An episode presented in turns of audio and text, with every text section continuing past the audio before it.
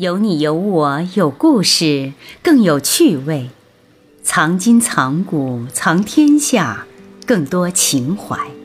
听众朋友们好，这里是一档专业性玩家说宝节目，倾听玩家心声，畅享生活味趣。咏梅邀请您加入玩家说宝个人微信号，成为这个大家庭当中的一员。您可以和我们的嘉宾老师进行交流互动。玩家说宝个人微信号是幺三六九幺幺二八七四六。愿玩家说宝之声带给您美好的一天。景德镇是千年古镇，世界瓷都。早在唐朝五代时期，景德镇瓷器就通过古老的丝绸之路，带着中华民族的智慧和印记，成为中国走向世界。世界了解中国的文化符号，窑火燃烧了一千七百多年的景德镇，为中华优秀陶瓷文化做出了自己独有的贡献。景德镇是一带一路的重要节点城市，是海上丝绸之路的主要起点和重要货源地之一。历史上，景德镇瓷器依托海陆丝绸之路，源源不断地输出到世界各地。为古老中国赢得了世界声誉。新的时代“一带一路”战略又给景德镇的发展带来了难得的机遇和更大的空间。这次由景德镇政协和中国文史馆联合主办的“国之瑰宝——中国景德镇陶瓷文化展”，展示了景德镇的历史脉络，诠释了景德镇陶瓷的生命信息、文化符号。和发展前景，反映了景德镇的前世今生，寄托了景德镇对未来的美好展望。听众朋友们，大家好！今天玩家说宝节目呢，有幸邀请到了江西景德镇市政协副秘书长傅旺生先生。副秘书长您好，你好，永梅老师好，听众朋友们好。非常高兴啊，今天和您呢在咱们景德镇陶瓷文化展的现场做采访。这次文化展呀，由景德镇政协和中国政协文史馆联合主办的。嗯，我想呢，这个大展呢，应该它是一个很重量级的。所以呢，我想请您呢聊一聊啊，这次陶瓷文化展。谢谢永梅老师。呃，这次我们景德镇市政协。和中国政协文史馆，呃，共同举办中国景德镇陶瓷文化展，也是一场缘分。在这之前，我们景德镇市政协呢，在出版一套书，那套书呢是关于景德镇近代陶瓷文化研究的一个研究成果，就叫《景德镇文化研究》。正因为出版这套书呢，我们找到了。中国政协文史出版社，文史出版社呢，和中国政协文史馆呢，它都属于就是全国政协的直属单位。呃，因为这种机缘，我们就和中国政协文史馆呢，找到了一个共同合作的机会。那么这次展，可以说我们景德市政协非常重视，中国政协文史馆也是高度重视，因为我们这两家单位的领导。对这个文化的深刻理解和对这项工作的高度重视，所以在促成了我们这场合作。这个是一个很好的一个尝试，所以我们两家领导都有一个共同的心愿，能够把这场展办好，把中国的陶瓷故事讲好。那这次陶瓷文化展这个展期有多长时间？我们这个展期呢，呃，整整三个月。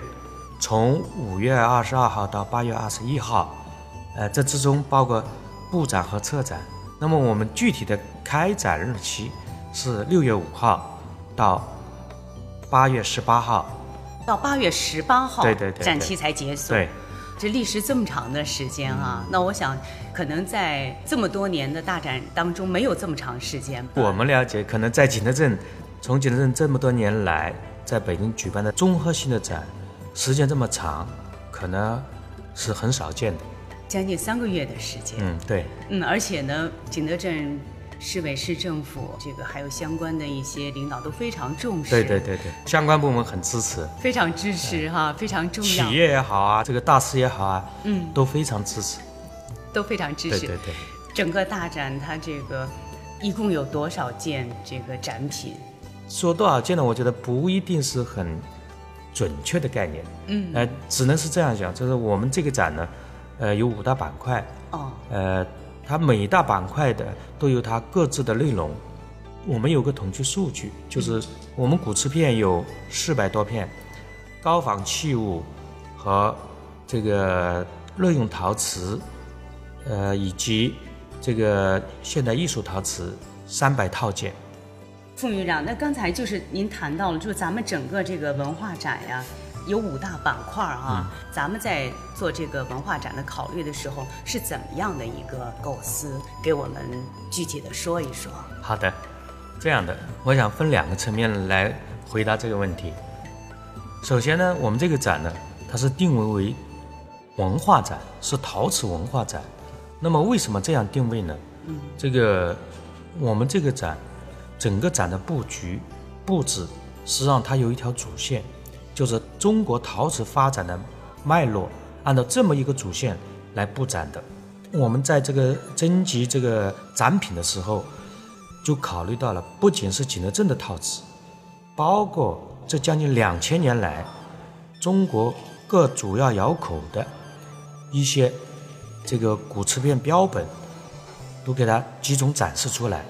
通过这些古瓷片标本，通过这些展品，能够感受到陶瓷发展的这么一个历史脉络。所以这五大板块按照这么一个线条来布展的，作为一种文化展，呃，我们想试图达到这么几个目的。首先，这个展它是应该是一部陶瓷简史的展示，通过这五大板块，直观的了解中国陶瓷。发展的这么一个脉络，嗯，呃，可以明白这个陶瓷发展的一个简明扼要的一个历史。第二句话呢，它应该是陶瓷工匠精神的展示的一部大戏。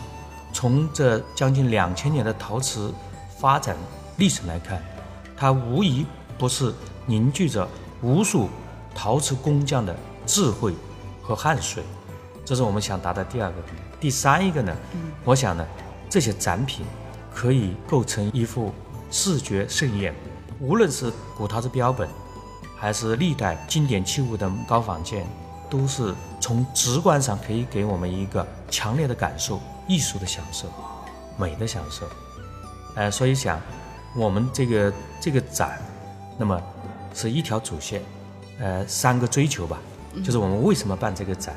那么第二个层次呢，就是您刚刚说的，我们这五大板块，我们现在有五个板块。第一，古陶瓷标本，这个主要是古陶瓷片。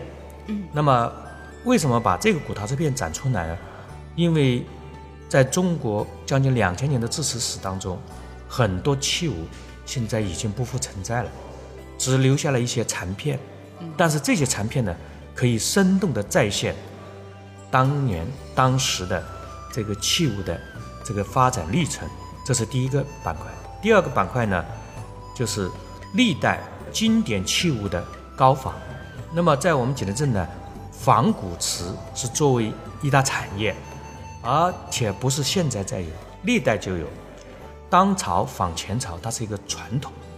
那么我认为，它正因为有这个传统，它在把这个历代的制瓷。经验才得以代代相传。那么这些高仿件呢，可以通过完整器表达当时的知识记忆和人们的这个审美追求，以及当时社会经济政治发展的一个基本信息。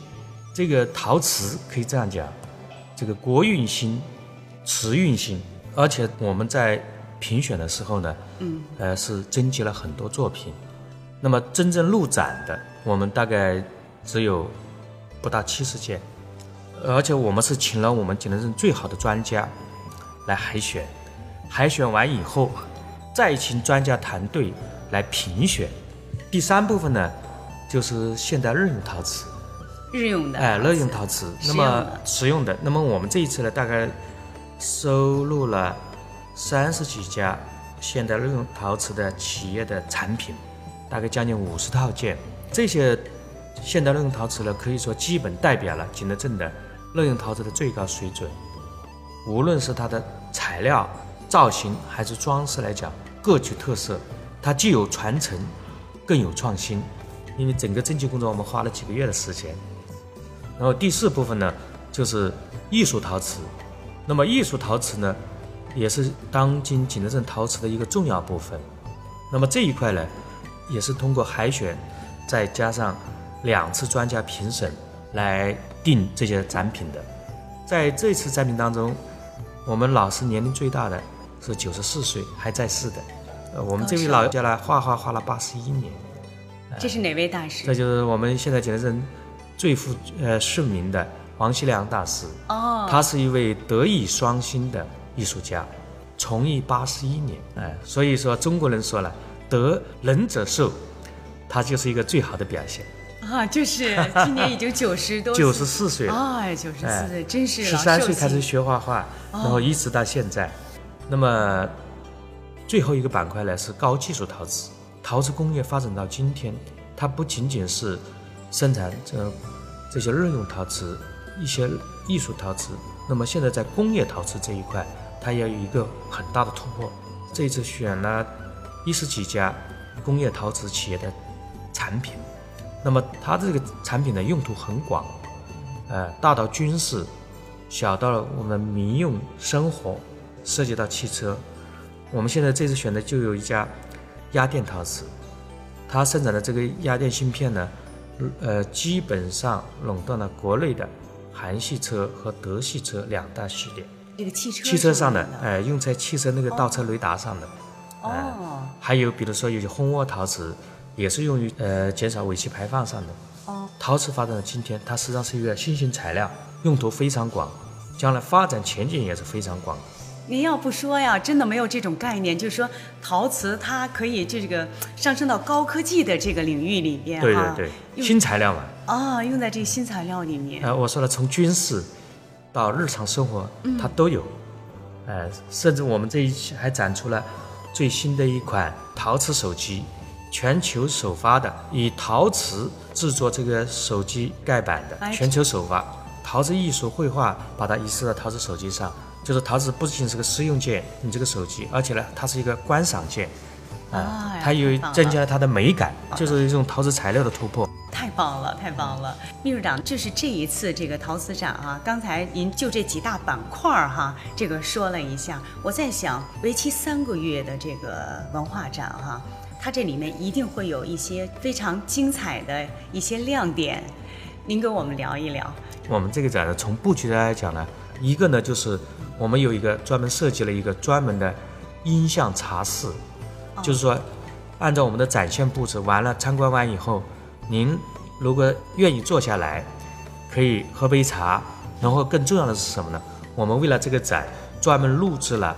关于陶瓷发展的制作精美的这个视频，坐在这可以喝着茶，喝喝茶，然后你欣赏一下景德镇原来现在是一个什么状况，原来是什么状况？哎，陶瓷制作技术是一个什么状况？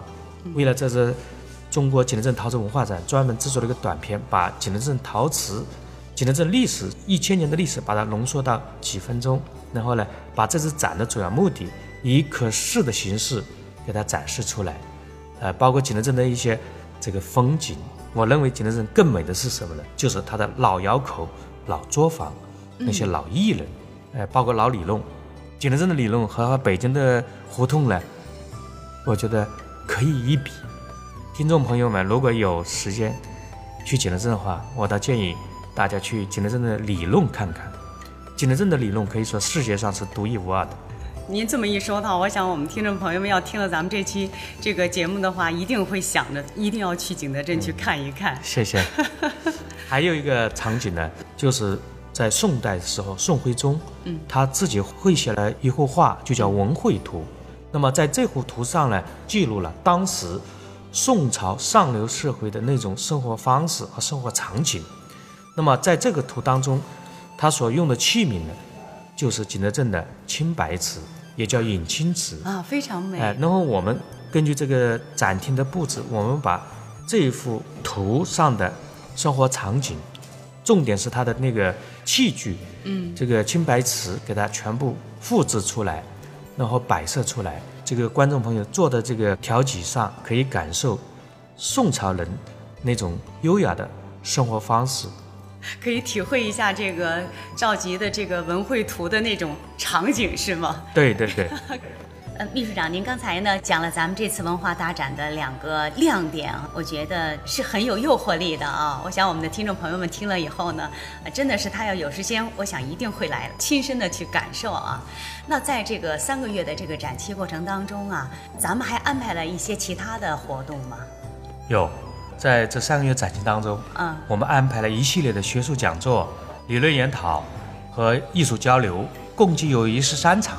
整个穿插了我们整个展览期间，目的呢，就是想，呃，借这个机会，和更多的艺术家、更多的爱好者和更多的观众来进行互动、进行交流，进一步的呢，扩大这个陶瓷文化的影响，同时更注重通过媒体，就包括今天您来这样采访，我觉得呢，都是一个非常好的形式。呃，其实一个展呢，它可以覆盖的人群很少，更重要的是通过媒体把这个展览的边际效益呢不断的去扩大，这也是我们举办这次展的目的之一。谢谢你，非常感谢啊，副秘书长今天啊给我们听众朋友们聊了这个景德镇啊这一次文化大展，这个也非常详尽的让我们呢也了解了这次大展的它的一个特色哈，它的一些亮点。这个，我想我们的听众朋友们呢，今天他收听了这一次节目之后啊，我想肯定非常有需求心前来来看一看，因为这个大展结束是在八月十八号。那么在八月十八号之前呢，我们的听众朋友们呢，呃，都可以来观展。咱们这个展览的地点呀，是在中国政协文史馆的四层。对对对。秘书长，如果听众朋友们想来参观我们这一次文化展啊，那么他需要有一些什么准备吗？这个我们这个展呢是。公益展不需要呃什么准备，听众朋友们只要带好自己的身份证，随时可以来。周一到周七，我们每天都开展，中午也不休息，从早晨上午九点到下午四点，呃都可以，只要凭身份证进入展厅就可以了。希望呢，这个听众朋友们呢，有时间呢前来一起亲身感受呢我们景德镇陶瓷文化的它的精彩和魅力。预祝呢这次国之瑰宝中国景德镇陶瓷文化展呢一切顺利圆满。谢谢副秘书长，谢谢您，永梅老师。听众朋友们，如果您想看到节目当中嘉宾老师们所讲述的这些宝贝，您可以加入玩家说宝个人微信号。幺三六九幺幺二八七四六，和本期的嘉宾老师一同学习探讨，让快乐与您相随，朋友们，下期节目再见。